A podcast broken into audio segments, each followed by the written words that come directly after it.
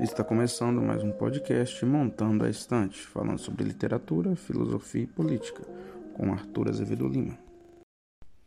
Fala pessoal, hoje eu vou trazer um pouco sobre um livro que eu gosto muito, mas que eu vejo que muita gente não entendeu direito o que o autor queria dizer, e eu estou me entendendo meio que numa missão de trazer um pouco de limpeza sobre esse assunto. O assunto do roteiro do, do, do podcast de hoje é Dom Casmurro, do Machadão, Machado de Assis. É, então, logicamente, eu quero lembrar aqui só para vocês rapidinho que esse vídeo eu vou falar sobre o livro e inevitavelmente eu vou trazer spoiler. Então, assim, se você se incomoda muito, eu não recomendo. Eu recomendo muito a leitura. Mas, como eu acho que já é todo mundo já sabe a história do livro, vamos lá. Bom, esse livro primeiro ele foi publicado em 1900 e muita gente considera ele como o maior clássico brasileiro da literatura. Eu, particularmente, não acho que seja o maior. Tem um livro que eu prefiro, mas indiscutivelmente é um clássico muito bom. É um livro que vale muito a pena a leitura. É... O livro é polêmico, mano, desde que foi concebido, tá? Olha, é... ele escreveu, Machado de Assis escreveu muitos contos e muitos romances é, como Yaya Garcia e O Alienista, por exemplo. Mas eu acho que vale um destaque para cinco obras dele. Quincas Borba, Memórias Póstumas de Brás Cubas, Esaú Jacó, é, Memorial de Aires e, por fim, logicamente, Dom Casmurro. Eu só quero lembrar que essa não é a ordem cronológica, tá? De publicação dos livros. Eu acho da hora, porque esses livros, quando você lê, eles abordam com uma, uma sutileza e uma, não é bem uma leveza, porque na verdade o Machado de Assis é muito ácido, mas é uma sutileza mesmo. Problemas que incomodavam a sociedade da época. Racismo, desigualdade social, é, fragilidade masculina e, logicamente, no Casmurro ele vai trazer uma coisa que muita gente não vê, o machismo.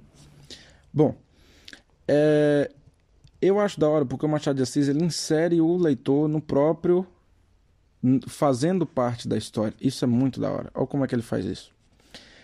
Bom, se você está caindo agora no mundo da literatura, você já deve ter ouvido a questão. Ah, Capitu traiu, não traiu Bentinho, aí você vê os caras respondendo isso e tal. Deixa eu te dar um aviso. A pessoa que está discutindo isso, ela provavelmente caiu num negócio que chama clickbait do Machadão. Brincadeiras à parte, caiu na pegadinha do Machado de Assis. Você fez exatamente o que ele queria provar. Vamos lá. Bento Santiago, que é o, é o Bentinho, é, é o nome do que o escritor pensou exatamente para mudar, tipo, para apontar a diferença entre o nome que o cara é. O cara tem um nome Bento Santiago, pô, um nome que impõe um certo respeito, um nome bonito, né? Santiago. Só que o cara, mano, um fiasco. Ele ele não tem ele tem uma personalidade fraca, ele não se destaca em muita coisa, enfim. É, já a, a, a, a, inclusive o diminutivo, né, já fala muita coisa. Bentinho. Bom. Já a Capitu, o nome dela é Maria Capitolina. Mano, tipo, é nome que pra época do Rio de Janeiro, 1900, indicava tipo Maria, qualquer um, pode ser Maria, qualquer uma no caso, né? Pode ser Maria, qualquer uma vai carregar esse nome, não, traz nada de, de importante, de, de marcante e tal. E aí é vem a pegadinha. Porque Maria Capitolina, Capitu, tem um, é o exato oposto. Quando ela tem um nome fraco, ela tem uma personalidade absolutamente marcante. Ela é muito bonita, ela é segura de si, ela é amorosa, ela é toda pá, ela é, ela é a mulher. E aí, bom, é, a, é o contraponto do, do, do Bentinho, que tem tudo para ser bom e não é nada. E ela tem tudo para ser ruim, porque é pobre, não tem, não tem condições de estudar e tal, mas é a mulher mais da hora da literatura. Pelo menos eu acho. Voltando lá para a pegadinha de Machado que eu tinha te falado. Conforme você leu, ou vai ler, o livro é todo escrito em primeira pessoa, a partir da, da visão do Bentinho, que é um cara xarope. Bom, como você vão, vocês vão ver na trama, ele conhece um cara chamado Escobar. E eles acabam virando melhores amigos e tal. Tem toda a trama, como eles se conhecem lá. Enfim. É, e ele acaba desenvolvendo uma amizade muito forte com esse cara. E acaba virando melhor amigo, acaba virando quase com um sentimento de irmandade. E aí eles crescem um sentimento de irmandade, mano. Só que o, o, o Bentinho, como eu falei, ele é xarope. E aí ele começa a suspeitar que, o, que a Capitu, que a Capitolina, né? Capitu, vamos colocar assim, trai com ele. Trai o, o trai com, com o Escobar, que é o melhor amigo dele. E aí, bom, esse é o problema aparente da obra. Lembra dessa palavra? Dessa palavra. Problema aparente. Traiu ou não traiu? Aí, beleza. Com o desenrolar da trama, a gente vai ver que Escobar, na verdade, é casado com... Não vai assim desenrolar, fica parecendo que é uma grande descoberta. Ele mostra lá que o Escobar é casado com uma mulher que também se apresenta ser muito bonita e muito marcante. Beleza. E o próprio Escobar é um homem mais bonito e mais marcante do que o Bento. É, é, mas, enfim, com a cabeça de Bentinho a cabeça de um homem doente, mentalmente falando, ele nunca viu nada, mas ele tem convicção de que a traição não rolou. Bom, aí, bom, falei que ia ter spoiler, vamos lá. Conforme vai tendo um problema, eles vão tomar um banho na praia lá tal, o Escobar acaba morrendo. O Escobar acaba morrendo. E aí o narrador, que é o Bentinho, começa a narrar o velório do amigo. Só que enquanto ele tá no. Enquanto o amigo, o melhor amigo dele tá no caixão, ele tá olhando a mulher do cara. Tipo, olhando o desenho dos seios da mulher, falando do rosto, o busto, a cintura. Você fala, mano, esse cara é xarope. Aí, beleza. Psicologicamente falando, a crítica que existe nesse sentido é o, o Bentinho, ele sabe que ele vai trair, e assim que tiver oportunidade que ele vai trair a Maria Capitolina, porque ele precisa de sexo meio que para se afirmar como um, um, cidadão, só que na verdade ele é muito frágil. E aí é, ele espelha na Capitu, fala, bom, se eu vou fazer, ela vai fazer também. E existe também uma leitura que eu acho muito boa, inclusive, que é uma leitura sobre uma homossexualidade ressentida do Bento. Ele foi uma criança frágil, mal resolvido com sua força física em relação às outras crianças, sua beleza e tal. E aí ele cresce como um ditador de regras e um machão para esconder aquilo que na verdade está na segunda camada da sua estrutura mental, que é um cara frágil. Ele tem problema de se assumir como frágil, na verdade ele sabe que ele é frágil intimamente falando, e ele fica se assumindo como machão para, enfim, né, para se, se para se afirmar socialmente, para poder ter moral socialmente. E aí ele encontra, logicamente, o Escobar e ele vai ficar amando aquela figura é, que ele encontra quase como uma figura de um pai ou de um irmão mais velho ou de algo que ele queria ser. Aí beleza.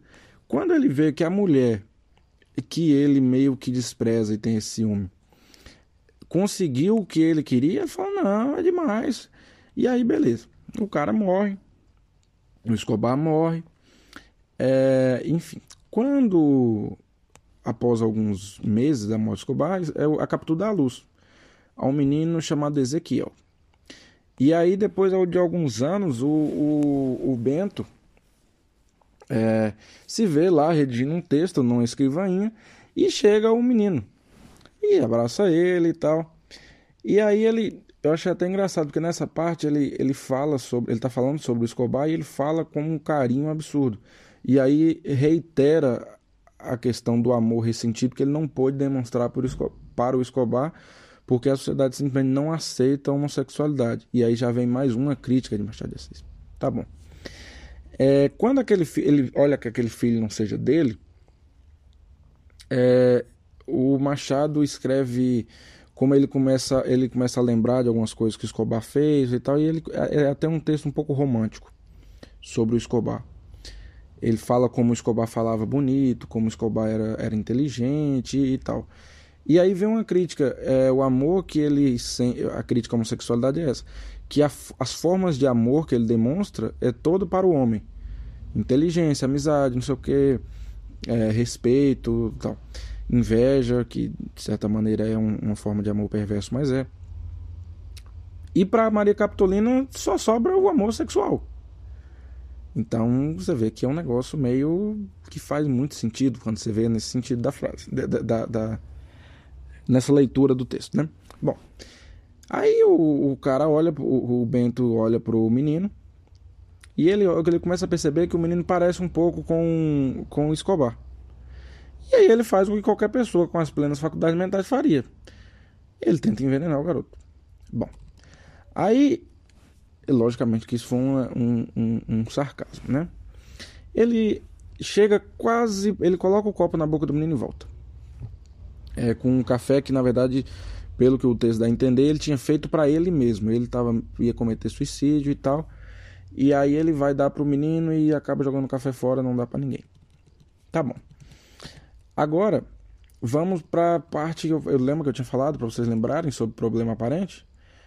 Vamos agora para o problema real do negócio. Bom, o livro foi escrito no século XIX. Eu quero lembrar isso para vocês. O livro foi publicado, é, acho que teria sido em mil, 1889, mas acabou sendo em 1900.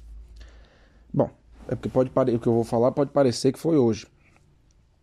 O cara o Bento, ele pintou, ele bordou, ele deseja a mulher do amigo no leito de morte. A gente, enquanto leitor, a gente sabe disso, a gente sabe que ele tá desejando a mulher do próximo, que ele pá, que ele tentou, ele meio que ficou feliz quando o cara morreu, e ele tentou é, matar o próprio filho. Meu Deus do céu! Olha onde que o cara chega com as próprias obsessões que ele cria na mente dele. E o que, é que a gente discute? E aí, traiu ou não traiu? Bom, por que, que eu estou falando isso?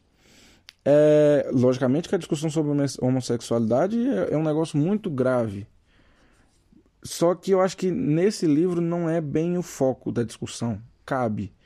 Só que eu não sei se se é o principal tema, vamos dizer assim. Acho que o principal tema é a mente doentia, conturbada de um cara que faz o que quer e que a mulher só vai julgar a mulher. Eu lembro que às vezes sai notícia tipo: garota de 19 anos estuprada coletivamente, está internada em estado grave. Aí aparecem uns caras, um jornalista, ou falso jornalista, falando tipo assim: ah, se saiu com essa roupa, tava pedindo. Mas como foi o contexto? Ela tava bêbada. Tipo, mano, o cara, a, a menina, perdão, foi estuprada. E aí a pessoa joga a culpa da, da, do negócio pra, pra mulher. Vocês estão entendendo como que Machado de Assis conseguiu fazer do leitor uma parte da história? Ele jogou essa responsabilidade do entendimento. Ele chegou para vocês, no caso para mim também, né, para os leitores, e contou uma história. E a gente está se perguntando se traiu. O cara tentou matar o filho. Então, bom, o que, é que eu quero falar com isso? Esse é um dos grandes pontos que eu quero que eu acho muito importante a, a presença da literatura. Eu falo porque eu falei no, no, outro vídeo que eu postei no Instagram sobre a importância da gente saber quem a gente é para saber quem a gente pode ser. É isso que eu estou falando. Gente, o Machado de Assis escreveu um livro sobre uma sociedade, acertou na crítica que fez. A gente continua vivendo o mesmo tipo de problema, julgando a mulher, não sei o quê, colocando culpa na mulher por coisas, às vezes, que ela está na posição de vítima, como foram os exemplos que eu citei, o próprio exemplo do livro. E a gente não superou esses problemas ainda. Mais, mais de 200 anos depois. Oh, perdão. Mais de, de, de 100 anos depois, né? De Machado de Assis, a gente está vivendo esses problemas ainda aí na pele. O que eu estou falando da relação de literatura e política é isso. A gente vendo essa crítica, sabendo desses problemas, a gente vai falar: bom, que sociedade que eu quero para meu filho? Que sociedade que eu quero para mim futuramente? A gente tem que lutar para mudar isso. É óbvio que eh, o Machado de Assis fez uma crítica aqui muito sutil e é por isso que a gente tem a ajuda da crítica. Eu também, de certa maneira, estou aqui ajudando vocês a entender o livro, se é que tem alguém aí que não entendeu, ou se só está ouvindo mesmo já conhecia essa teoria, essas leituras, perdão, do, do, do livro. E aí eu, vim aqui, eu venho aqui para ajudar vocês. Então, assim, é muito importante a gente ler esse tipo de literatura, porque ela sempre tem algo a dizer. Machado de Assis, Guimarães Rosa, Graciliano Ramos, Clarice Lispector, essas pessoas têm muito a falar sobre a nossa sociedade, tá bom? Eu espero que, que eu tenha ajudado um pouquinho vocês a entender e recomendo muito, muito, muito a leitura dos livros de Machado de Assis, qualquer um deles é muito bom, são muito bons, perdão, mas os cinco que eu mencionei são muito melhores, são os melhores dele disparado. É, e agora, se alguém for discutir com, com, com vocês sobre Bento e Capitu, vocês lembram de não cair na pegadinha no clickbait do Machadão. Vocês lembram que vocês ouviram aqui no Montando na Estante. É, e bom, recomendo o canal, inscreva, para ver mais críticas desse tipo, algumas críticas políticas, literárias, filosóficas, recomenda para os amigos é, e segue, o, me sigam no Instagram, é Azevede, que é tipo Azevedo, só que sem o, Azevede, underline Arthur, A-R-T-H-U-R. Azevedo underline Arthur. Lá eu vou, eu publico um pouco sobre os livros que eu leio e tal. E, bom, é, eu, eu, acho que aqui a maioria das pessoas já sabe, mas você pode cair aqui de paraquedas. Eu sou escritor, também tenho um livro chamado Carta de Tel, Tel com TH. É, tá, está sendo vendido em, em, vários lugares e eu faço algumas críticas sociais também um pouco parecidas com a que Machado de Assis fez, logicamente, a minha maneira. Bom, esse foi mais um podcast Montando a Estante, com Arthur Azevedo Lima, escritor, romancista, poeta e eterno aluno da vida. Eu espero que vocês tenham gostado e vejo vocês na próxima.